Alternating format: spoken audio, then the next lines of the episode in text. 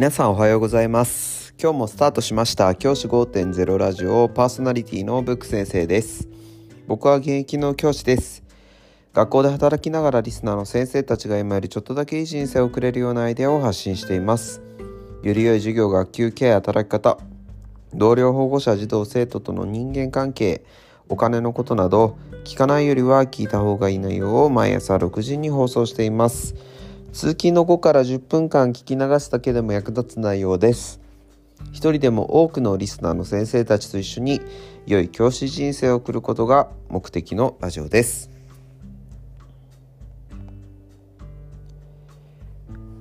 今回のテーマは余暇時間に何をするかという話をしたいと思います。今日はですね僕がちょっとした隙間時間、まあ、余暇時間にやっていることをお話ししたいと思います。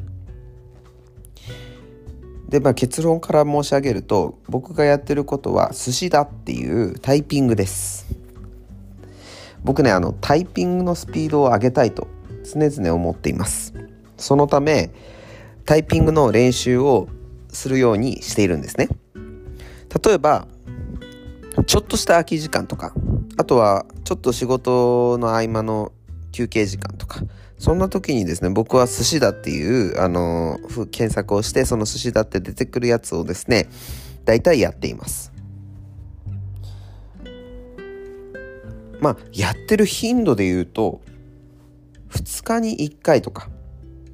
そのぐらいになるんですけれどもあのタイピングで練習をしています。なんでタイピングの練習してるかっていうとタイピングのスピードが上がるって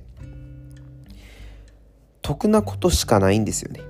将来にわたってもタイピングが速いっていうとやっぱり仕事のスピードも上がりますしあとはその別の仕事を選ぶというふうになったとしても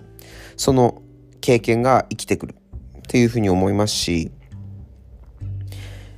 そういう意味でタイピングの力って必須の力だと思うのでそれを鍛えるっていうことが僕は大事だなと思ってこの余暇時間をこのタイピング練習寿司田に当てています。最近だとタブレットとかスマホとかでフリック入力が結構メインになってきてることもあるんですけれども実は意外と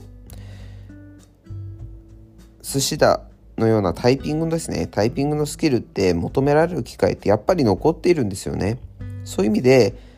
僕はこれを継続して行うようにしています。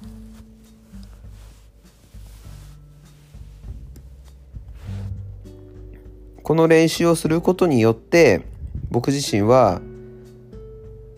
かなり仕事の効率も上がりましたし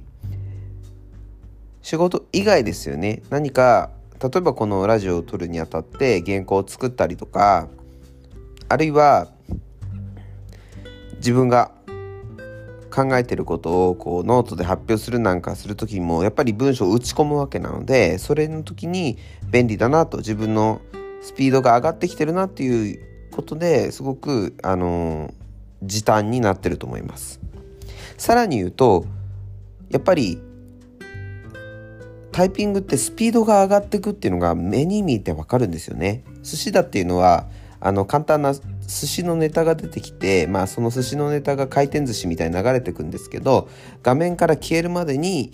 決まった文字を打ち込むっていうものなんですけれども明らかにその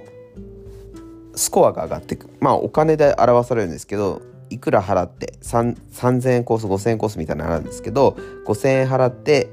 いくら分の寿司が食べられたという体なんですけどね。そうするとその数値が明らかに上がっていくっていうのを目に見えてわかるんですよね例えば僕は前まで5000円コースのものをやっていてそれでまあ4000円ぐらいしか分しかゲットできないポイント4000ポイントしかできなくて1000円損しましたみたいなことが多かったんですけれどもそれがどんどんスピードが上がってきて自分自身その5,000円コースだったら8,000円得しましたとかそういう風になってきたわけですね。それってやっぱり継続したからこそだと思います。なのでやはり継続することの大切さっていうのを目にあ見てわかることができました先生方もですね是非そういった意味で活動する際に意識してほしいなと思うのはその